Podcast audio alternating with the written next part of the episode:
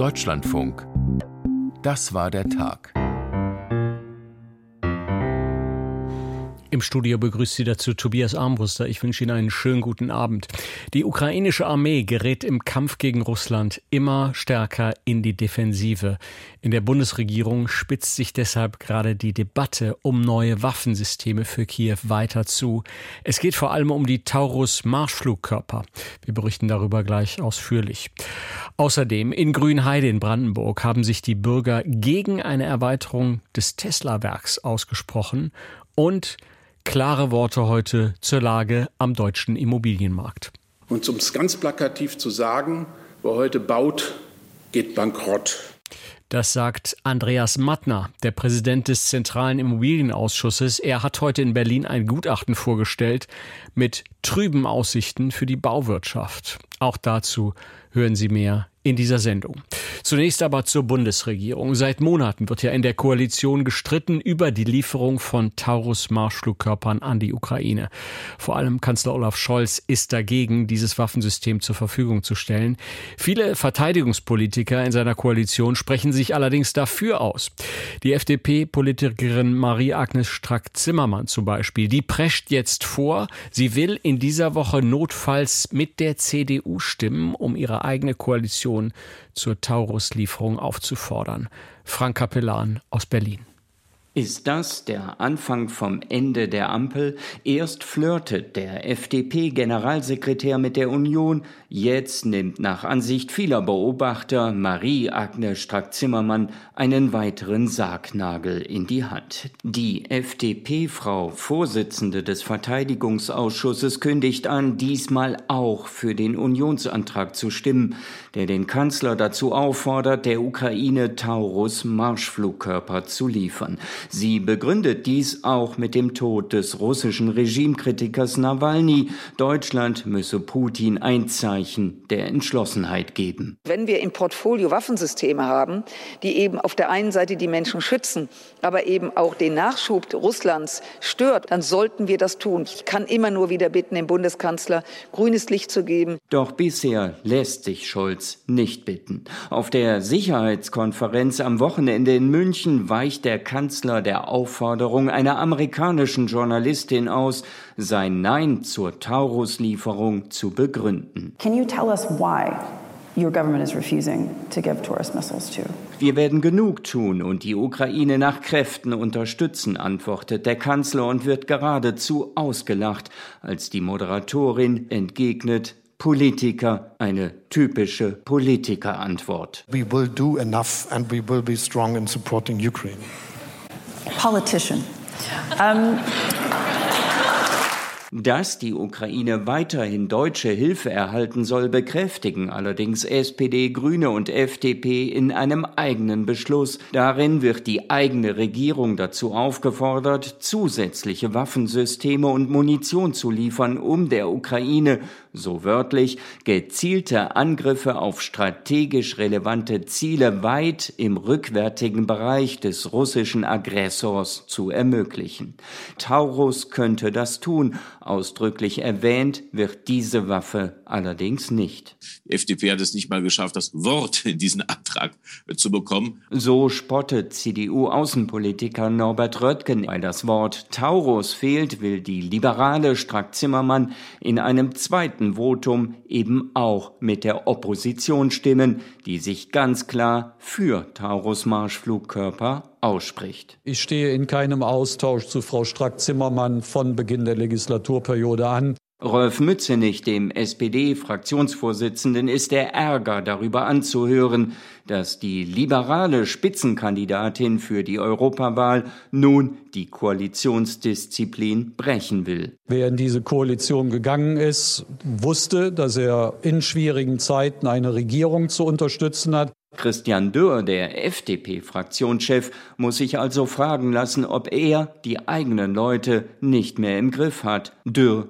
wiegelt ab. Marie-Agnes Strack-Zimmermann hat aus ihrer klaren Einstellung zu diesem Waffensystem nie ein Hehl gemacht. Doch auch die grüne Fraktionschefin Katharina Dröge schüttelt den Kopf über das Ausscheren von Marie-Agnes Strack-Zimmermann. Das ist auch eine Frage von Professionalität, ehrlich gesagt. Wenn man ein gemeinsames Verhandlungsergebnis hinkriegt, dann auch dem zuzustimmen und ausschließlich dem zuzustimmen. Ob und welche weiteren Waffensysteme diese Koalition bereitstellen wird, liegt also vor allem in der Hand des Kanzlers. Aus Sicht der AfD wäre es der völlig falsche Weg, den Kurs gegenüber Putin wegen des Todes von Alexei Nawalny noch einmal zu verschärfen. Ein zu weiteren Waffenlieferungen, ja zur Diplomatie, fordert AfD-Chef Tino Kropala, dass Russlands Präsident für den Tod von Nawalny verantwortlich ist, stellt er mit Vehemenz in Frage. Man redet von Mord, obwohl man noch nichts weiß, obwohl man noch nicht mal die Ermittlungen abgewartet hat.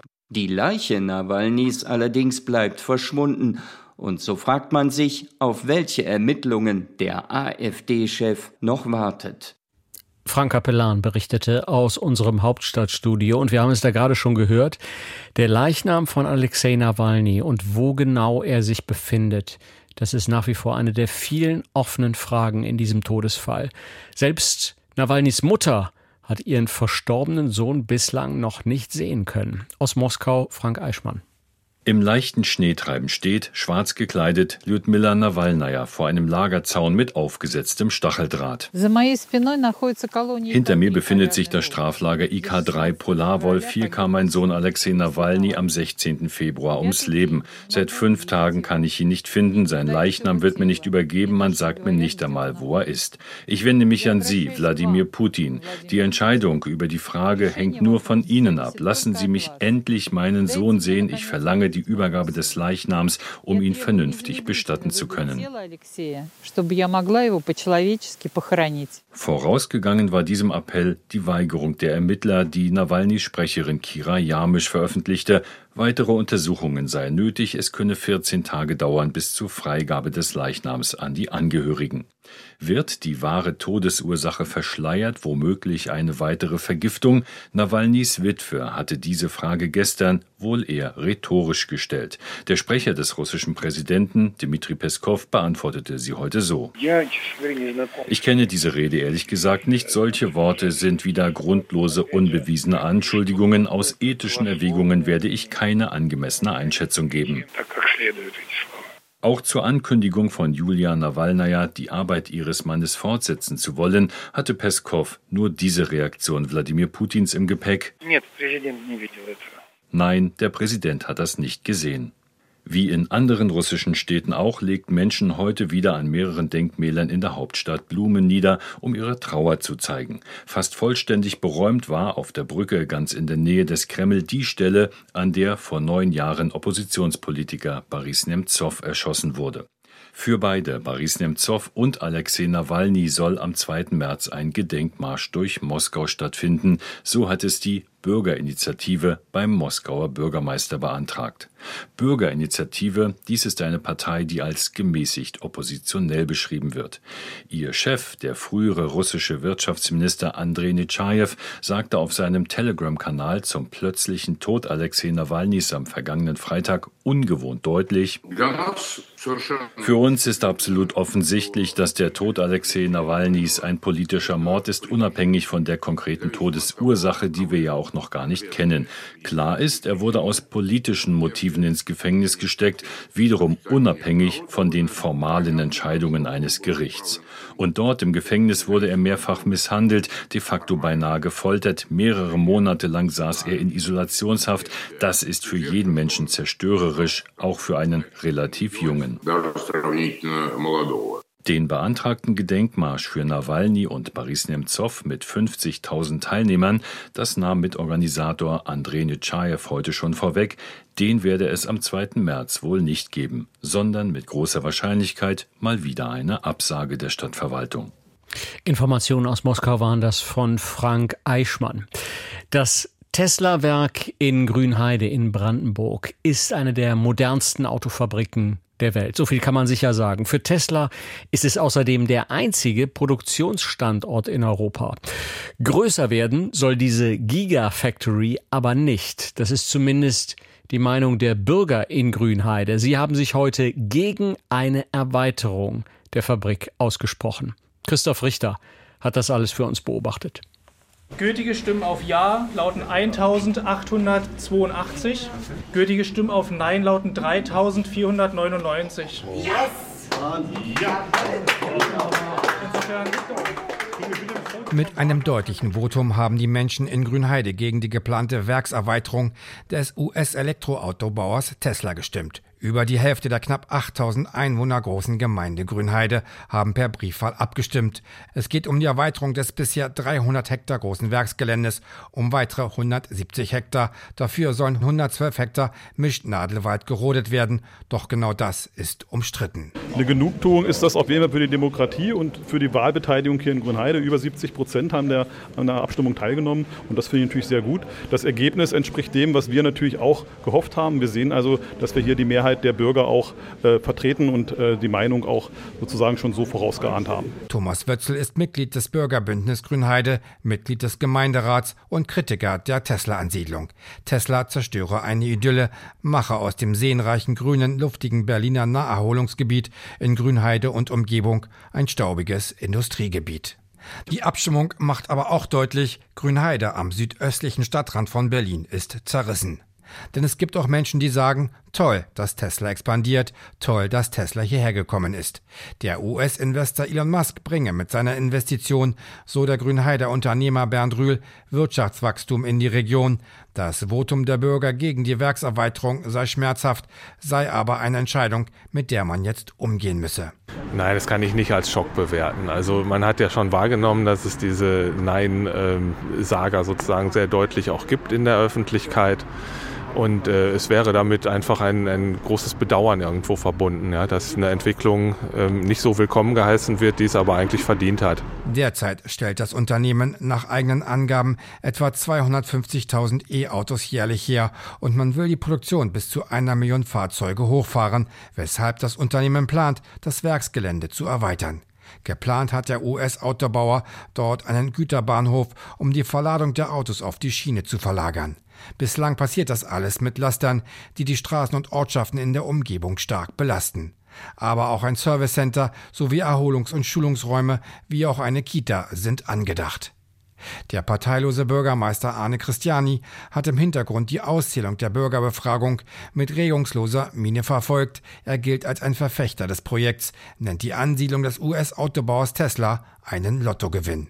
Auch Tesla-Vertreter waren vor Ort, wollten sich jedoch nicht zum Ausgang des Bürgervotums äußern. Brandenburgs SPD-Wirtschaftsminister Jörg Steinbach bedauert die Entscheidung, begrüßt das Votum aber auch als gelebte Demokratie, wie Steinbach im Rundfunk Berlin-Brandenburg betont. Und es gehört auch dazu, dieses Ergebnis zu akzeptieren und damit umzugehen. Also insofern, das ist erstmal die erste Botschaft. Die zweite Botschaft ist sicherlich die, dass man sagt, okay, ein paar Vorteile, nämlich gerade was die Verkehrsbelastung und ähnliches betrifft, sind offensichtlich noch nicht so richtig angekommen. Ähm, das muss jetzt die Gemeinde nacharbeiten. Aber was entscheidend ist, dass eben auch dieses Votum ernst genommen wird und nicht einfach beiseite gewischt wird. Klar ist, das Bürgerbegehren ist nicht bindend. Letztlich entscheiden die Gemeindevertreter. Unklar ist, ob der Bebauungsplan wegen der Ablehnung durch die Bürger jetzt überhaupt zur Abstimmung kommt. Die Bürger in Grünheide in Brandenburg sagen Nein zur geplanten Tesla-Erweiterung. Christoph Richter berichtete. In London hat heute die möglicherweise entscheidende Anhörung im Fall Julian Assange begonnen. Das höchste Gericht, der High Court, entscheidet darüber, ob der Wikileaks-Gründer weiter in Großbritannien in Haft bleibt oder an die USA ausgeliefert wird. Es ist der Höhepunkt eines Rechtsstreits, der seit über zehn Jahren andauert. Christoph Prössel. Vor dem Gerichtsgebäude in der Londoner Innenstadt hatten sich am Morgen drei bis vierhundert Personen versammelt, um gegen die Auslieferung von Julian Assange zu demonstrieren. Sie trugen Plakate, auf denen zu lesen war, befreit Julian Assange jetzt. Diese Demonstrantin hofft, dass er nicht ausgeliefert wird. Well, I hope that of course he won't be extradited to America. because he's done nothing wrong. Assange habe doch nichts Falsches getan, als er Dateien 2010 und 2011 veröffentlichte, die belegen sollen, dass US-Soldaten im Irak und in Afghanistan Kriegsverbrechen begangen haben. Und auch Joe ist gekommen, um seine Solidarität zu zeigen. Als normaler Bürger will ich deutlich machen, dass Assange nicht ausgeliefert werden sollte. Alles, was er getan hat, ist Journalismus. Im Gerichtsgebäude trugen Assanges Anwälte die Gründe vor, warum aus ihrer Sicht ein Berufungsverfahren möglich sein sollte.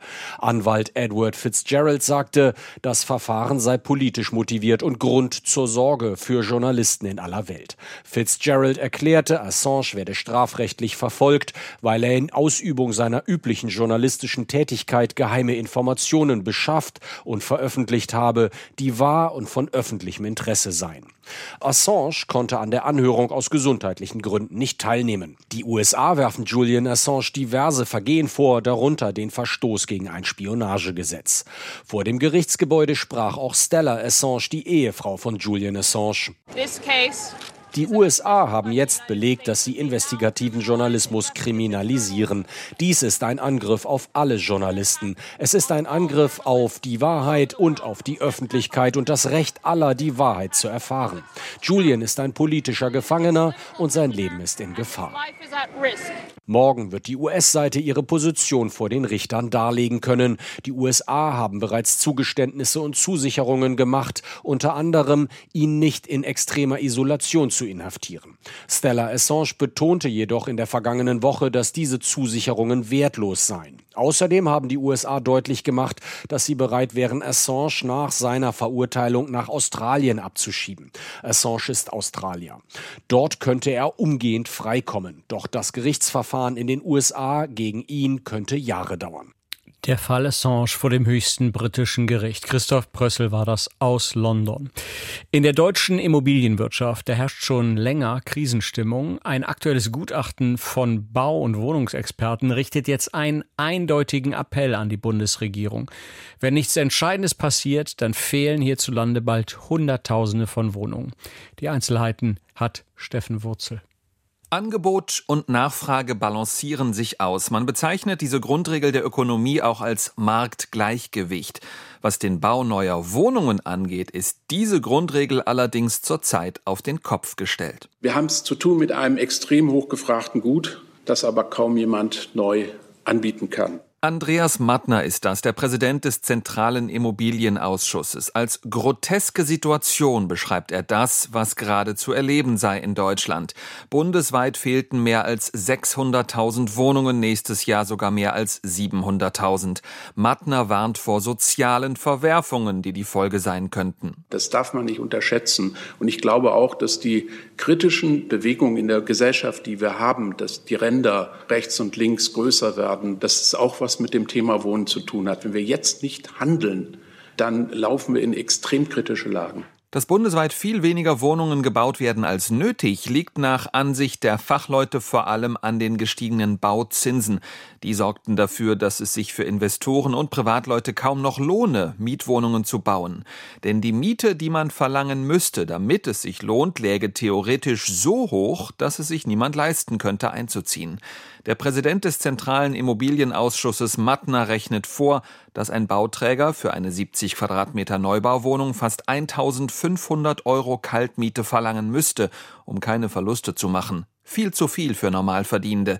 Entsprechend lohne sich das Bauen für viele nicht mehr. Und um es ganz plakativ zu sagen, wer heute baut, geht bankrott. Der Neubau geht weiter zurück. Die Auftragseingänge im Wohnungsbau sind deutlich zurückgegangen. Lars Feld, Ökonom und Wirtschaftsberater der Bundesregierung aus dem Team der sogenannten Immobilienweisen. Damit rückt auch die Zielsetzung der Bundesregierung, 400.000 Wohnungen im Jahr neu zu bauen, in weitere Ferne. Als positiven Schritt bewerten die Immobilienweisen, dass die Bundesregierung die Energiesparbauvorschriften anders als geplant zuletzt nicht weiter verschärft hat. Das mache Neubauten zumindest nicht noch teurer. Doch das reiche nicht. Die Immobilienexperten fordern Bund und Länder auf, staatliche Kosten zu senken, die mit dem Bauen zu tun haben. Beispiel Grunderwerbsteuer. Diese wird von den Bundesländern festgelegt. Viele Landesregierungen haben die Grunderwerbsteuer in den vergangenen Jahren aber angehoben und nicht gesenkt. Ein Fehler, sagt Bundesbauministerin Clara Geiwitz von der SPD. Bundesländer, die zum Beispiel 6,5 Prozent Grundsteuer verlangten, hätten von solch einem verhältnismäßig hohen Steuersatz zurzeit nichts, weil eben vielerorts kaum gebaut werde. 6,5 Prozent von nichts ist auch null. Das heißt, die Länder müssen auch aus meiner Sicht hier genau schauen, welchen Beitrag sie durch die Senkung der Grunderwerbsteuer leisten können, um die so dringend benötigten Wohnungen entstehen zu lassen. Sowohl Bauministerin Geiwitz als auch der Expertenrat der Immobilienweisen fordert die CDU-CSU geführten Landesregierungen auf, das sogenannte Wachstumschancengesetz im Bundesrat nicht weiter zu blockieren. Denn auch die in diesem Gesetz enthaltenen Steuersparmaßnahmen seien hilfreich, um die Baubranche spürbar zu entlasten. Steffen Wurzel berichtete über das Gutachten des Immobilienausschusses. Karen Ley ist die wohnungsbaupolitische Sprecherin der Linkspartei. Ich habe heute Abend kurz vor der Sendung mit ihr über die Lage gesprochen. Schönen guten Abend, Frau Ley. Ich grüße Sie, einen schönen guten Abend. Frau Ley, was ist Ihr Rezept für mehr neue Wohnungen, mehr neue Häuser in Deutschland? Na, zum einen muss man ja sagen, dass die Aussagen natürlich des Gutachtens dramatisch sind, aber es war abzusehen. Also die Bundesregierung hatte ja 400.000 neue Wohnungen, davon 100.000 neue Sozialwohnungen versprochen. Und wir haben schon im letzten Jahr gesehen, dass nur Teil davon, wirklich ein Bruchteil davon, gerade bei den Sozialwohnungen erreicht wurde. Und es ist leider versäumt worden, rechtzeitig umzusteuern. Was ist mein Rezept? Ich denke, zum einen muss man schauen, dass wir nicht nur mehr bauen, sondern auch das Richtige bauen. Daran hat ja auch die Baupolitik der letzten Jahre gekrankt, dass am Bedarf sehr häufig vorbeigebaut wurde. Und dieser Bedarf, der besteht vor allen Dingen bei Menschen mit durchschnittlichem Einkommen, auch Menschen mit geringem Einkommen, die einfach händeringend eine Wohnung suchen oder einfach die Miete nicht mehr bezahlen können.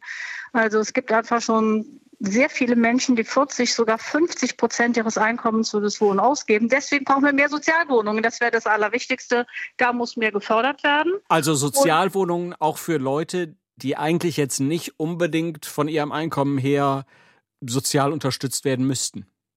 Nein, also sozial, also es ist äh, so, dass in den vielen Großstädten haben 30, 40 Prozent der Menschen theoretisch einen Anspruch auf eine Sozialwohnung, aber geliefert wird davon eben nur ein Bruchteil. Das heißt, wir müssen mehr Sozialwohnungen mhm. bauen, insbesondere für die unteren Einkommensgruppen, die sich einfach selber auf den Wohnungsmarken beispielsweise durch Eigentumsbildung nicht bedienen können. Das ist erstmal eine wichtige Voraussetzung, die den unteren, aber auch den mittleren Einkommensgruppen hilft. Das kann natürlich nicht die einzige Antwort sein, das ist mir klar. Und deswegen will ich das aufgreifen, was auch in den Forderungen kommt, also beispielsweise Steuersenkungen bei der Grunderwerbssteuer. Da würde ich sagen, dass wir hier genau hinschauen müssen. Und ich fände es sehr gut, wenn wir dafür sorgen können auf den Wohnungsmärkten, dass die Bauträger, denen es wirklich um hohe Renditen, um viel Profit geht, nicht länger im Fokus der Politik stehen, auch nicht die großen Wohnungskonzerne, sondern die gemeinwohlorientierten Träger. Das sind die städtischen Wohnungsunternehmen, das sind die Genossenschaften, das sind aber auch Baugruppen. Das sind die sozialen Träger, die muss man fördern. Denen sollte man tatsächlich dann Steuererleichterungen zukommen lassen. Und wir Fachleute nennen das Wohnungsgemeinnützigkeit, also den gemeinwohlorientierten Sektor auf dem Wohnungsmarkt, endlich wieder stärken, wie mhm. es in der Bundesrepublik über Jahrzehnte gut funktioniert hat, das ist jetzt eigentlich das Gebot der Stunde. Aber Frau Ley, kann man denn die Wohnungsmisere in Deutschland beseitigen, ohne die Wohnungsbauwirtschaft mit an Bord zu holen? Auch private Bauunternehmen? Äh, ganz bestimmt. Also das nehme ich auch sehr ernst. Da geht es um viele Arbeitsplätze. Das ist ein wichtiger Wirtschaftsfaktor. Absolut. Da muss man Angebote schaffen. Und da muss man zum Beispiel auch schauen. Wir haben jetzt zum Beispiel eine Stornierungswelle. Also da bin ich sehr wohl dafür, dass zum Beispiel Bauprojekte, dass wir dafür sorgen, dass die auch jetzt fertiggestellt werden. Aber wir müssen vor allen Dingen beim zukünftigen Bau darauf achten, dass wir von jetzt an nicht länger am Bedarf vorbeibauen. Also mit wirklich Wohnungen, wo die Mieten sehr, sehr teuer sind, die sich nur noch besser Verdienende leisten können. Lösen wir doch nicht die soziale Frage auf dem Wohnungsmarkt. Und damit es sich für die Bauträger, auch für die private Bauwirtschaft trotzdem lohnt, brauchen wir eben dort mehr staatliche Zuschüsse und wenn es sich um sinnvolle Bauprojekte, soziale Bauprojekte handelt, eben auch dort ein Entgegenkommen bei den Steuern. Brauchen wir vielleicht auch mehr Vorgaben, was die Größe und die Ausstattung der Wohnung angeht? Müssen wir uns vielleicht daran gewöhnen, in kleineren Häusern, in kleineren Wohnungen zu leben. Oder auch diese Forderung gibt es ja immer wieder, dass wir schauen, dass nicht Menschen alleine in einem großen Haus leben. Also die Forderung weniger Wohnfläche, ich halte mich damit zurück. Ich erlebe das so, dass es häufig eine Forderung, die die Leute erheben, die selber ein sehr hohes Einkommen haben und vermutlich auch sehr viel Wohnfläche. Also nach meiner Erfahrung ist es doch in den Städten schon so, dass sich viele Leute eher bescheiden müssen. Wir haben also wirklich einen großen Teil von Menschen, die auch in überbelegten Wohnungen leben, also die eigentlich mit zu vielen Leuten auf zu wenig Wohnraum sind. Also ich würde die Frage eher so stellen. Ja, und wie können wir dieses Problem lösen, dass wir zum Teil Menschen in sehr großen Wohnungen haben, die aber zum Beispiel ausziehen wollen, es aber nicht tun, weil bei diesen rasant steigenden Mieten zieht, zieht ja niemand mehr aus. Also wer jetzt in der deutschen Großstadt lebt und eine Wohnung hat, das ist ja, das, niemand wird da freiwillig ausziehen, wenn es irgendwie geht. Selbst der Umzug in eine kleinere Wohnung, der rentiert sich ja dann finanziell gar nicht, weil man für eine kleinere Wohnung trotzdem viel mehr Geld zahlen müsste. Ich hatte dazu den Vorschlag gemacht, ähm, dass wir ein Recht auf Wohnungstausch einführen. Dass wir also sagen, wer eine größere Wohnung freiwillig verlassen will, kann einen Tauschpartner, Tauschpartnerin finden mit einer kleineren Wohnung. Ich sage jetzt mal klassisch ein Paar, das eine Familie gründen mhm. will, tauscht mit Senioren, die, wo die Kinder vielleicht ausgezogen sind. Aber zu den alten Bedingungen des alten Mietvertrages, das wäre eine ganz pragmatische Lösung. Da müssen wir eigentlich nur ein neues Gesetz machen und haben nicht diesen jahrelangen Vorlauf und auch nicht die Finanzierungsprobleme, vor denen die Bauindustrie gerade steht. Wenn wir uns jetzt nochmal das Thema Bauen anschauen, dann könnte man ja auch sagen, die Zinsen sinken ja wieder, also zumindest werden sie absehbar wieder sinken. Ist da nicht vorhersehbar, dass das Problem ganz von alleine wieder verschwindet? Also darauf würde ich mich im Moment nicht verlassen, zumal wir ja auch das Problem haben, dass die Baukosten enorm gestiegen sind. Also das hat zum Teil natürlich mit der Inflation zu tun, das hat mit gestiegenen Rohstoff- und äh, Materialkosten zu tun, auch mit steigenden Löhnen, was ja erstmal eine gute Entwicklung ist. Aber es hat auf lange Sicht, wenn wir uns wirklich die Jahrzehnte anschauen, vor allen Dingen damit zu tun, dass die Bodenpreise so rasant gestiegen sind. Und wir haben überhaupt gar keine Regularien für Bodenpreise. Das wird alles am Markt bestimmt stimmt. Und auch hier muss man drüber nachdenken, ob wir hier nicht gesetzliche Maßnahmen ergreifen, wie es in anderen Ländern ja zum Teil auch schon geschieht. Also bei diesen rasant steigenden Grundstückspreisen bekommen wir auf lange Sicht Städte, in denen sich Normalverdiener die Wohnungen nicht mehr leisten können. Und es ist wirklich äh, eine große Krise, in die wir da, vor der wir stehen weil wir auch noch die steigenden Heizkosten und Nebenkosten mhm. haben. Also hier muss die Bundesregierung tatsächlich handeln und auch dieses Thema der steigenden Bodenpreise und auch der steigenden Baukosten stärker in den Blick nehmen. Sagt hier bei uns im Deutschlandfunk Karen Ley, die wohnungsbaupolitische Sprecherin der Linkspartei. Vielen Dank, Vielen Frau Ley, für Ihre Zeit. Vielen Danke. Dank. Auf Wiederhören. 23.37 Uhr, das Journal vor Mitternacht. Und wir machen weiter mit Kurznachrichten aus dem In- und Ausland. Eine Resolution mit dem Ziel einer Waffenruhe im Gazastreifen, die ist erneut im Weltsicherheitsrat in New York gescheitert. Charlotte Voss. Als temporäres Mitglied im UN-Sicherheitsrat hatte Algerien den Vorschlag eingereicht, der fünf zentrale Forderungen enthielt. Humanitärer Waffenstillstand, uneingeschränkter Zugang zum Gazastreifen, keine Zwangsumsiedlung von Palästinensern, Einhaltung der vom Internationalen Gerichtshof angeordneten vorläufigen Maßnahmen zum Schutz von Zivilisten und Achtung des humanitären Völkerrechts.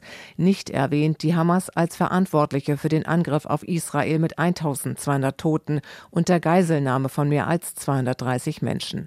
Angesichts der weltweiten Sorge um eine mögliche Offensive der Israelis nahe der Stadt Rafah im Gazastreifen bekam der Entwurf viel Zustimmung im UN-Sicherheitsrat. 13 der 15 Mitglieder stimmten dafür, Großbritannien Großbritannien enthielt sich, die USA legten, wie angekündigt, ihr Veto ein. Die amerikanische UN-Botschafterin Linda Thomas Greenfield erklärte, Gespräche zur Freilassung von Geiseln zwischen Israel und der Terrororganisation Hamas sollten nicht gefährdet werden. Washington hatte noch versucht, den Vorschlag zu stoppen, wohl auch, um mit einem Veto nicht als Wegbereiter einer zunehmend in der Kritik stehenden Kriegsführung Israels gesehen zu werden.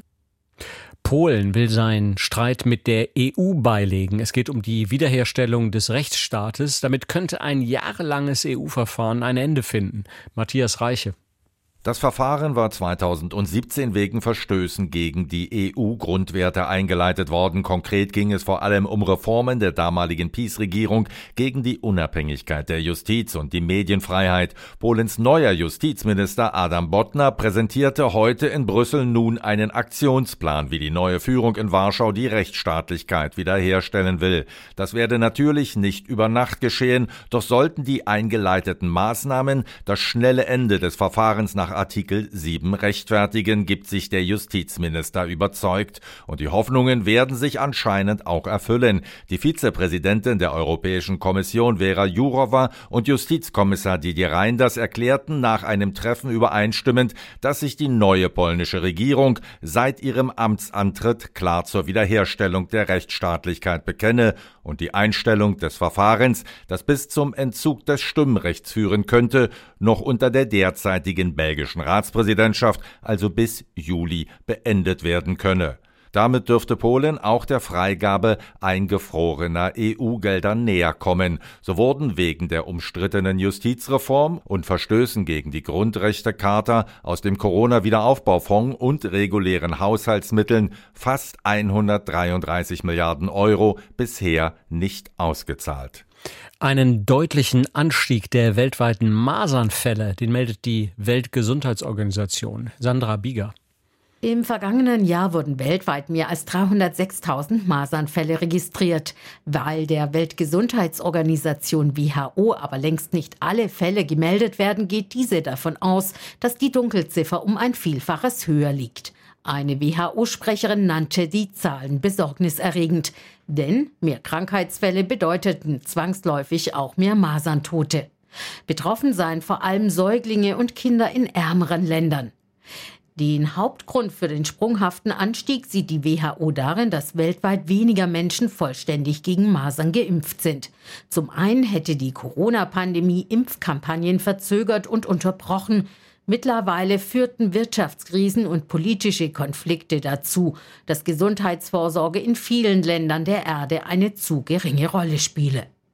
Besonders schwierig ist die Lage nach Angaben der WHO in Staaten, die einerseits zu wenig Geld für Impfkampagnen haben, die andererseits aber nicht so arm seien, dass sie bereits finanziell von der Weltgemeinschaft unterstützt werden. Die Lage und die Geschäftsaussichten beim Chemieriesen Bayer, das war heute eins der großen Themen an der Börse. Klaus-Rainer Jackisch. Das Fiasko der Übernahme des US-Saatgutherstellers Monsanto beschert dem Chemie- und Pharma-Riesen Bayer immer neue Probleme. Um die massive Klagewelle wegen glyphosathaltiger Unkrautvernichtungsmittel finanzieren und den Schuldenberg abbauen zu können, geht es jetzt an die Dividende. Bayer will die Ausschüttungen an die Aktionäre in den kommenden drei Jahren auf das gesetzliche Minimum zusammenstreichen. Nach 2,40 Euro je Anteilsschein im vergangenen Jahr soll es jetzt nur noch 11 Cent geben. Die Anleger reagierten enttäuscht. Die Bayer-Aktie verlor heute rund 0,5 Prozent an Wert.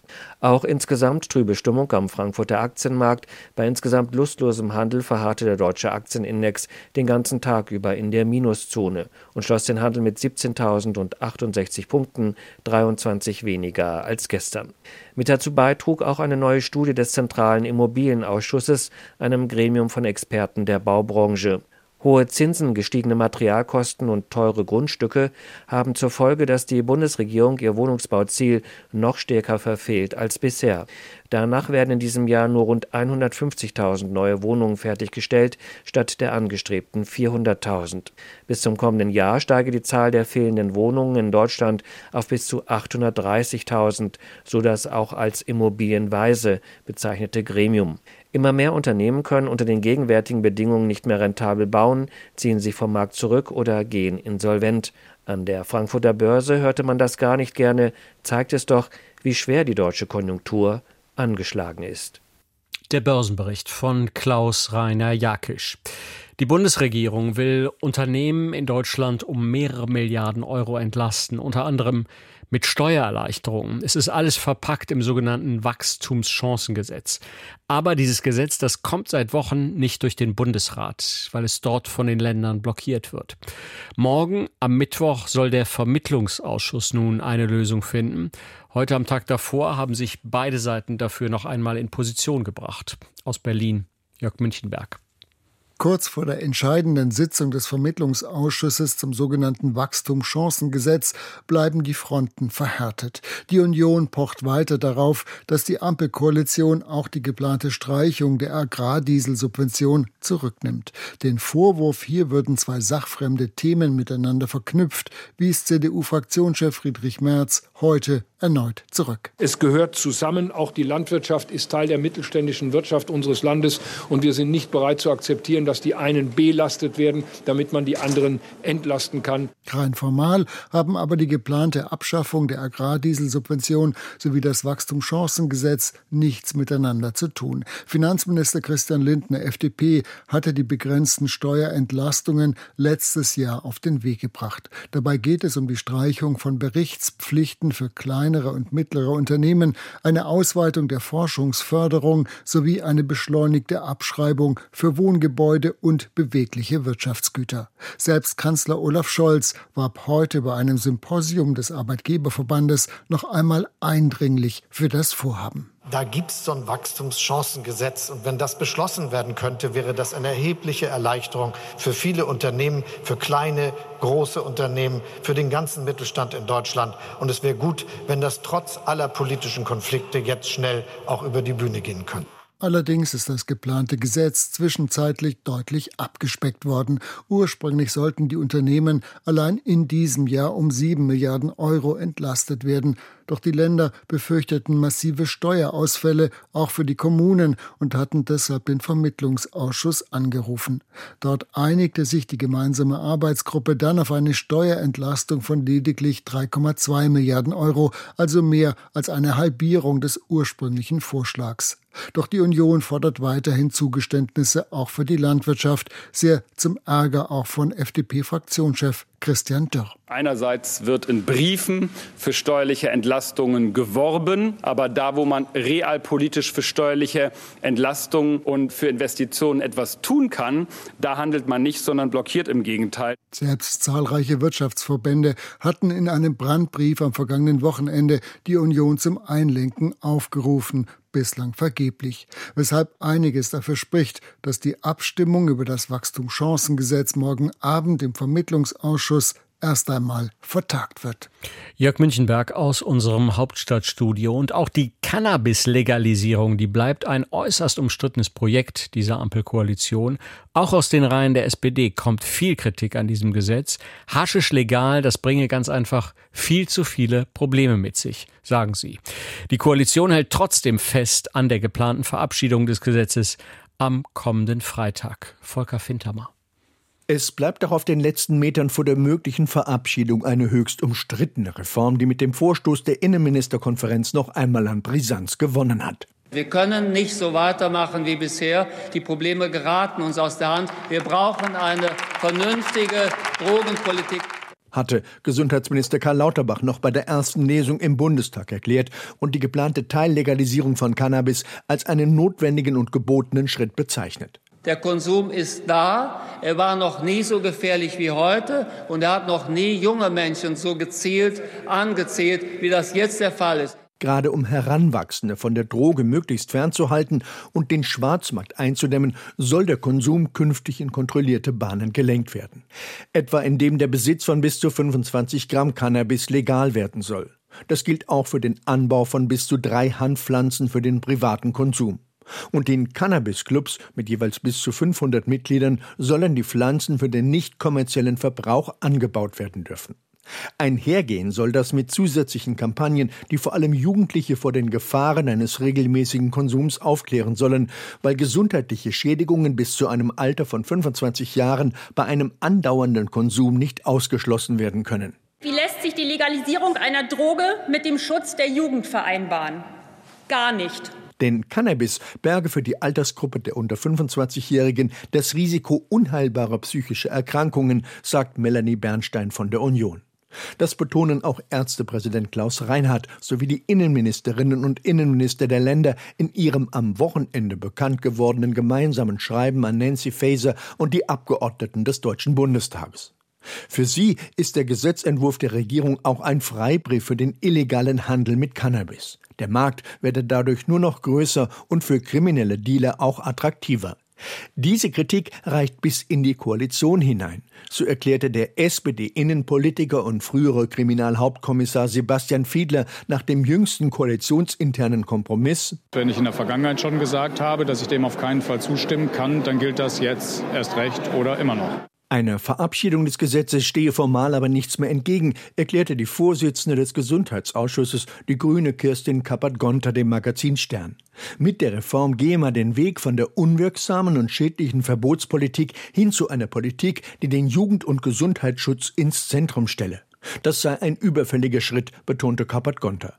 Und Gesundheitsminister Karl Lauterbach ließ sich am Morgen im Deutschlandfunk auch von dem Brief der Innenministerkonferenz nicht irritieren. Das Gesetz wird durch den Bundestag gehen und wir haben ja auch mit allen Mitgliedern der Fraktion, sind wir noch mal durch alle Argumente schon vor einer Woche gegangen. Somit ist in dem Brief kein einziges neues Argument. Und es wird auf jeden Fall zu einer entsprechenden Abstimmung kommen. Wir werden das durchbringen und evaluieren das Gesetz ja auch schon nach 18 Monaten. Ich glaube, dass wir hier einen wichtigen Schritt tun, weg von einer gescheiterten Cannabispolitik. Karl Lauterbach hier am Ende des Beitrags von Volker Fintermer. Andreas Brehme hat als Profifußballer viele sportliche Höhepunkte erlebt. Für immer verbunden bleibt sein Name, aber vermutlich mit dem WM-Titel 1990. Ein Elfmeter im Finale macht ihn da zur Legende. Jetzt ist Brehme im Alter von 63 Jahren gestorben. Mats Nicholson. Der legendäre Abend von Rom. Fast jeden Tag werde er darauf angesprochen, sagte Andi Brehme viele Jahre später einmal in einem Interview. Brehme gegen den Elfmetertöter Goikocea. Ja! Tor für Deutschland 1 zu 0 durch Andreas Brehme. Lothar hat gesagt, er fühlte sich nicht gut, weil auch äh, sein Schuh kaputt war. Und einer muss halt hingehen. Rudi ist gefault worden, obwohl der Rudi auch kein Elfmeterschütze ist, muss man auch gleich dazu sagen. Und ich fühlte mich äh, relativ gut. Der Moment seines Lebens. Natürlich auch Thema in Bremes Autobiografie mit dem schönen Titel Beidfüßig. Den Elfmeter schoss er mit rechts. Mit links hätte es aber auch geklappt. Zwei gleich starke Füße. Einmalig im deutschen Fußball. Dank Vater Bernd Brehme. Mit dem dritten Jahr habe ich schon das gesehen, da mache ich was aus. Als er drei Jahre alt war? Ja. Und beim vierten, da fing ich dann an, mit ihnen alles mit der Bälle schon zu machen. Auf dem Platz in Hamburg-Barmbek. Der HSV Barmbek-Uhlenhorst ist Bremes Heimatverein. Vater Bernd lebt noch heute im Stadtteil. Andi Brehme wurde deutscher Meister mit dem FC Bayern, gewann mit Inter Mailand den UEFA Cup. Die meisten Spiele aber machte er für den ersten FC Kaiserslautern. Mit großen Triumphen und bitteren Niederlagen. 1996, der erste Bundesliga-Abstieg. Andi Brehme weint nach dem letzten Spiel gegen Leverkusen hemmungslos in den Armen seines Freundes Rudi Völler. Andi Brehme so zu sehen, äh, der dann auch so bei so einem Fernsehauftritt dann noch so innerlich zusammenbricht, dann merkt man erstmal, der war ja Kapitän auch, ähnlich wie ich. Hat mir schon sehr leid getan. Da fehlen einem natürlich auch selbst so ein bisschen die Worte, aber dann sieht man mal, wie, wie nah ihm das gegangen ist. Wenige Tage später feiert Kaiserslautern den Pokalsieg als Absteiger und schreibt dann die ganz große Fußballgeschichte. Und habe ich auch gesagt, wo wir wieder aufgestiegen sind in der ersten Liga, so, aber jetzt bleibe ich noch und dann werde ich definitiv aufhören. Aber keiner konnte das ja wissen, dass das auch noch mal ein Höhepunkt endet. Deutscher Meister als Aufsteiger 1998. Kapitän Brehme spielt zwar kaum noch, darf aber am letzten Spieltag in seiner Heimatstadt Hamburg die Meisterschale in Empfang nehmen. Ein perfektes Karriereende. Die Laufbahn als Trainer ist weniger erfolgreich. Kaiserslautern in der Bundesliga, Unterhaching in der zweiten Liga, danach noch mal kurz Co-Trainer in Stuttgart. Das ist 18 Jahre her. Klaus Augenthaler wurde 1990 mit Breme Weltmeister. Die beiden blieben immer in Kontakt. Wir haben uns letzten Wochen zwei oder dreimal gesehen gehabt und ja, er hat nicht den gesündesten Eindruck gemacht und Deswegen ist es um, umso schwieriger für mich jetzt auch. Ich finde momentan keine Worte. Andreas Brehme wurde 63 Jahre alt. Seinen Platz in der deutschen Fußballgeschichte wird er für immer behalten. Ja! Tor für Deutschland 1 zu 0 durch Andreas Brehme. Der Nachruf auf Andreas Brehme von Mats Nicholson. Und zum Schluss dieser Sendung noch der Blick in die Kommentarspalten der Tageszeitung von morgen. Zusammengestellt von Eva Wittekind, präsentiert von Silvia Sistermanns. Zentrales Thema in den Kommentaren ist die Anhörung im Fall des Whistleblowers Julian Assange vor dem High Court in London. Die Welt schreibt dazu, Assange steht in doppelter Weise dafür, warum Worte wie Pressefreiheit und Rechtsstaatlichkeit in weiten Teilen der Welt einen schalen Beigeschmack bekommen haben durch die Kriegsverbrechen der USA im Irak und Afghanistan, die er als Wikileaks-Gründer aufgedeckt hat, und durch den Rachefeldzug der US-Behörden gegen den Überbringer der Botschaft, bei dem sich die britische und die schwedische Justiz, Stichwort fingierte Vergewaltigungsvorwürfe, zu Handlangern degradieren ließen. Die Nürnberger Nachrichten stellen fest, Assange ist sozusagen unser Nawalny. Beide taten Ähnliches. Nawalny enthüllte Korruption und Exzesse der Diktatur in Russland. Assange legte 2010 Kriegsverbrechen der USA im Irak und in Afghanistan offen. Und, man muss es leider so konstatieren, der Westen geht mit Assange schlecht um. Besser zwar als Putins Willkürregime mit Nawalny, aber menschenunwürdig bis lebensgefährdend, und das ist eine Schande. Die Frankfurter Allgemeine Zeitung findet hingegen, Vergleiche mit Nawalny verbieten sich. Julian Assange wird von einem Rechtsstaat gesucht und wehrt sich in einem anderen Rechtsstaat gegen seine Auslieferung. Man sollte auch nicht so tun, als sei die Veröffentlichung geheimer Dokumente per se eine Heldentat. Auch Journalisten können sich strafbar machen. Die Ampel debattiert über eine Lieferung von Taurus-Marschflugkörpern an die Ukraine. Im Bundestag fordern die Fraktionen von SPD, Grünen und FDP die Lieferung von weitreichenden Waffensystemen, gehen in ihrem Antrag aber nicht konkret auf Taurus-Systeme ein. Das sorgt in Teilen der FDP für Unmut, etwa bei Verteidigungspolitikerin Strack-Zimmermann. Die Rheinische Post beobachtet, Strack-Zimmermann hat die Koalitionsfraktionen zwar vor sich hergetrieben, sich am Ende aber insbesondere gegen die SPD nicht durchsetzen können. Und so schert sie nun aus, setzt sich in Szene und will für einen Taurus-Antrag der Union stimmen. In der Ampel macht sie sich damit wohl kaum Freunde. Der Münchner Merkur notiert, in atemberaubendem Tempo zerfällt die Autorität des Kanzlers in der Ampelkoalition. Teile der FDP kündigen an, im Bundestag mit der Union für die Taurus-Lieferung an Kiew zu stimmen. Ein unerhörter Vorgang und Affront gegen Olaf Scholz. Die neue Osnabrücker Zeitung fragt, ist Olaf Scholz wirklich noch der Richtige im Kanzleramt? Angezählt ist der Kanzler ohnehin. Dass nun aber die Fraktionen von FDP, Grünen und SPD Scholz offenbar zur Lieferung von Marschflugkörpern zwingen möchten, übertrifft alles, was die Ampel bislang an Fehlern begangen hat. Die Presseschau. Das war das Journal vor Mitternacht. Mein Name ist Tobias Armbruster. Ihnen noch eine angenehme Nacht.